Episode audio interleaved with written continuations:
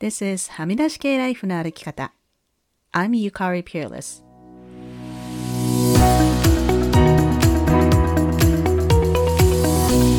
周りが決めた道からはみ出して自分だけの生き方をする人を応援するポッドキャスト。はみ出し系ライフの歩き方。Welcome to episode 267. 皆さんこんにちは。ピアレスゆかりです。早いもので1月も後半に差し掛かりました。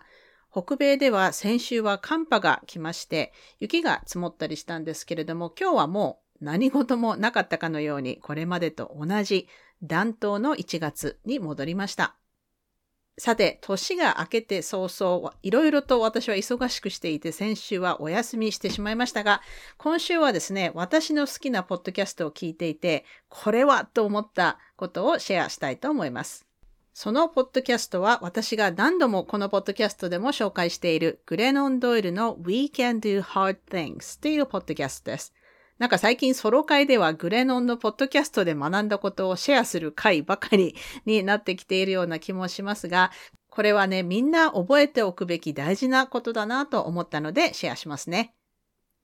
このポッドキャストでは、ハミライと同じようにゲストを呼んで話をしたり、3人のホストだけで話をしたりといろいろなんですけれども、私が面白いなと思ったこの最近のエピソードが、ローラ・マカウエンさんという人がゲストの回でした。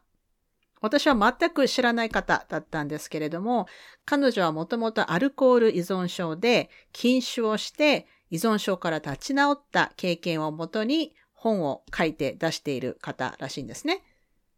彼女のサイトへのリンクはこのエピソードの詳細欄に貼りますので、興味のある方は見てみてください。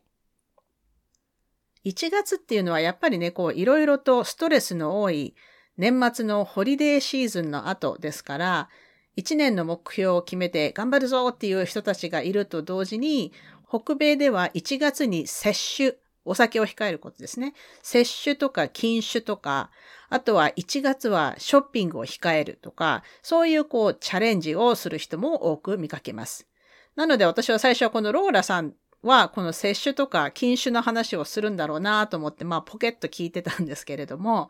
私はお酒は好きですけど、最近はもうほとんど家では飲まないし、まあ幸いアルコールの飲みすぎとか依存症とかはないので、まあね、こうなんか半分人事みたいな感じで聞いてたんですよ。でもまあ結論から先に言うと、この人はただ依存症な話をしてるんじゃなかったんですね。じゃあ何かっていうと、まあ簡単な言い方をするとトラウマです。人はみんな必ず最低一つは何か問題を抱えてると思うんですよね。で、その問題は、こう、依存症とか、メンタルヘルスとか、病気とか、こう、すごく深刻な問題かもしれないし、まあ一般的にはそこまでこうトラウマっていうほどひどくないけど、やはりその人がその人らしい最高の人生を送ることの妨げになるものっていうのはみんな必ずあると思うんですね。私もあります。例えば、す、えー、で、に出てきたように、アルコールや薬物依存まあ依存だとね、他にもこう買い物とかインターネットの依存とかもありますよね。あとは、うつとか不安症を抱えているとか、あとは、親との関係がうまくいっていないとか、ね。あとは、家族や友達が亡くなって、そのグリーフを抱えている人とか、離婚した、もしくはもうすぐ離婚するとか、パートナーとの関係に問題がある人。子供の問題、健康上やメンタル上の問題を抱えている人、子供を授かることができない人、対人関係がいつもうまくいかない人、借金を抱えている人、事故や暴力や災害を経験した人、とにかく何でもいいです。私たちは必ず最低一つはこういった問題を抱えて生きてると思うんですね。で、まあそれは例えば短期的なものですぐに解決するときもあれば、問題の大小の差はあれど、なぜか毎回同じような問題を抱えている人というのもいると思います。このローラさんはそういう人たちのために本を書いているそうで、彼女が教えてくれた、まずは9個の真実というのが結構ね、ぐっときたので紹介しますね。1、It is not your fault. あなたのせいじゃない。2、It is your responsibility. でもあなたの責任だ。三つ。It is unfair that this is your thing. これがあなたの問題っていうのはフェアじゃない。4. This is your thing. でもこれはあなたの問題だ。5. This will never stop being your thing until you face it. この問題にあなたが直面するまでこの問題は消えない。6. You cannot do it alone. 一人ではできない。7. Only you can do it. あなたにしかできない。8. You are loved. あなたは愛されている。9. We will never stop reminding you of these things. 私たちはこれをあなたにずっとリマインドし続ける。というものです。どうですか？これ、なんかドキッとした人もいるかもしれません。これね、以前に、ポッドキャストかどこかで言ったことあるかもしれないですけど、まあ、まあ、こういう問題っていうのは、こう、ないことにして、一生逃げ回ることはできないんですよね。で、あの、ないことにすると、絶対体のどこかに支障が出ます。この9個のポイント、もっと深掘りしたいという方は、ぜひコメントをくださいね。もしかしたら、別のエピソードでもうちょっと詳しく話したりするかもしれません。で、私はこの9個のポイントを聞いたときに、これね、20年ぐらい前に読んだことのある、とある本のことを思い出しました。それはですね、人生がゲームならこれがそのルールだというタイトルで、まあ、私が覚えている限りでは、えー、ちょっと5個ぐらい思い出せたんですけど、まあ、ググればわかるんですけれども、えー、1つ目が You will receive a body。まあ、あなたは体を受け取ると。ルール2 You will be presented with lessons。様々なレッスンを課される。ルール3 There are no mistakes, only lessons. 間違いはない、レッスンだけである。ルール4 Lessons are repeated until learned. 学ぶまでレッスンは繰り返される。ルール5 Learning does not end. 学びは終わらない。っていうね、この本もなかなか面白いので、興味のある方はぜひ読んでいただきたいんですけれども、あの、これを聞いてやっぱりローラさんの言ってることとすごく似ているなと思いました。私たちはね、みんなね、辛いことや問題を抱えてるんです。でもそれに直面しない限りその問題は繰り返されるし、それを乗り越えられるのはあなただけなんですね。で、時にはこの問題っていうのはもうなんで私がって言いたくなるようなこともあると思います。こう、貧富の差とか、こう、体に障害を持って生まれてきたとか、事故や災害が続く時とか、こう、どうやっても依存をやめられないとか、他の人には簡単にできるのに、なんで私はできないのかってね、悩む人もすごく多いと思うんですよ。私もね、自分の問題についてそう思うこともあります。確かにね、フェアじゃないですよね。生まれた時から、なんかそういうくじを引いてしまったような感じな人もいますよね。本当にフェアじゃないです。そしてそれはあなたのせいではありません。なんで私はみんなみたいにちゃんとできないんだろうとか、みんなみたいに学校や会社に行けないんだろう。ね、そう思って shame、恥を感じる人もいるかもしれませんが、それはあなたのせいではありません。ただ、それを乗り越えるかどうかはあなたの責任です。そしてこれってね、こう、パラドックス、逆説だと思うんですけれども、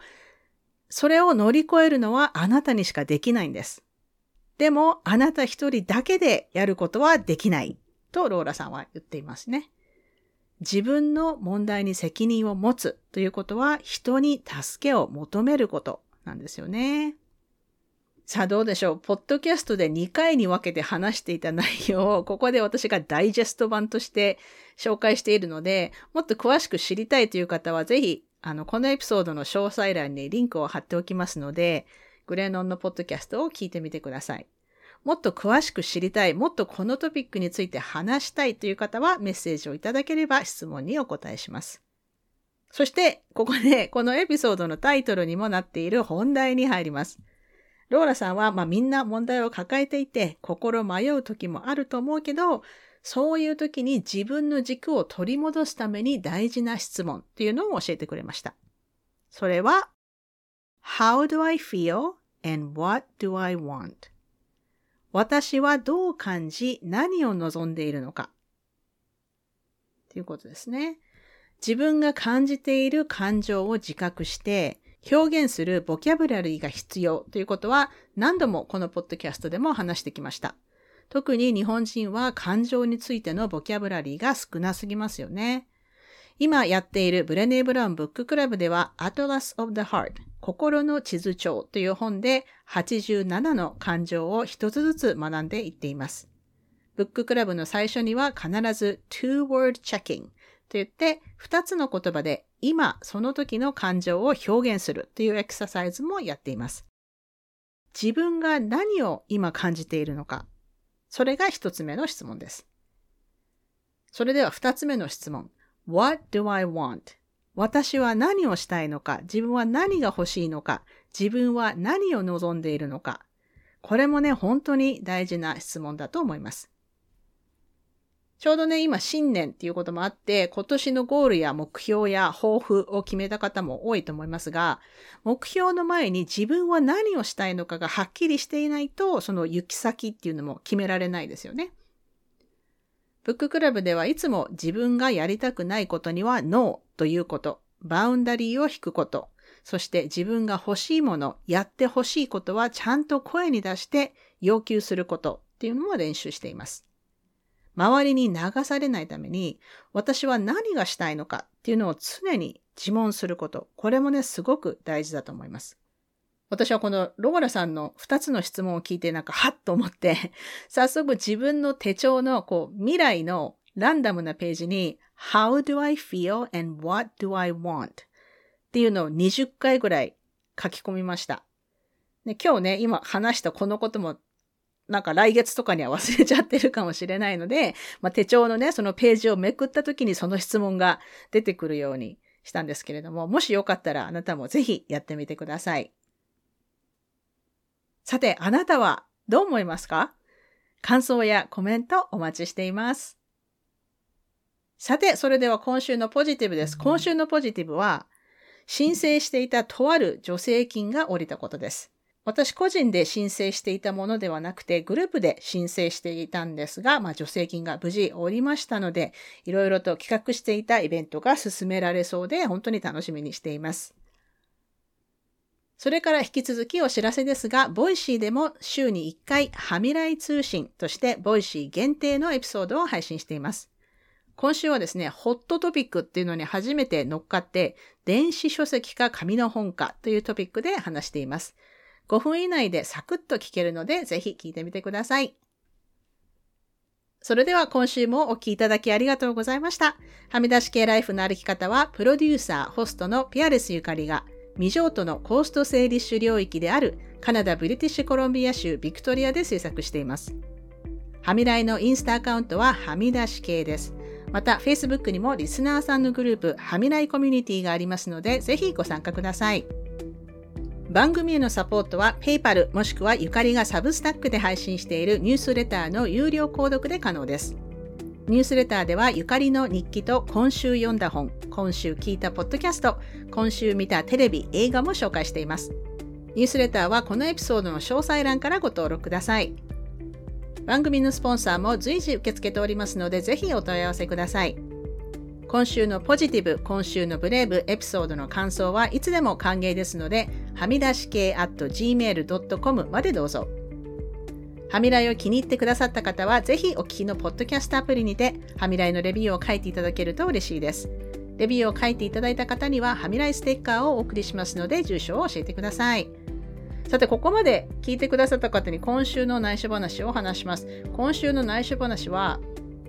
TikTok 使っている方っていうか、まあ、Facebook でもインスタでも、ある機能なんですけれども、保存っていう機能があるじゃないですか。まあ、後で見ようと思った投稿とか、なんかレシピを保存したりとか、あれがですね、私 TikTok だと2500以上あって、今それを順番にチェックして、いらないものをなんか断捨離して削除してるんですよ。で今、2200くらいまで削りました。でね、一番古い保存してる TikTok を見ると2020年なんですけれども、2020年ってもう4年前ってちょっと信じられなくないですか？なんか、そして4年分の TikTok を保存してて、なんか絶対もう二度と見ないっていうものもあると思うので、なんかもう今ね、必要ないものはどんどんどんどん削除してるんですけれども、まあ、そのうち時間を見て、Facebook とかインスタの保存している投稿っていうのも断捨離する予定です。というわけで今週も黙らない女、黙らない人でいてくださいね。Be brave, be kind, but don't be silent. Your voice matters. Stay safe, everyone, and thank you for listening. Bye.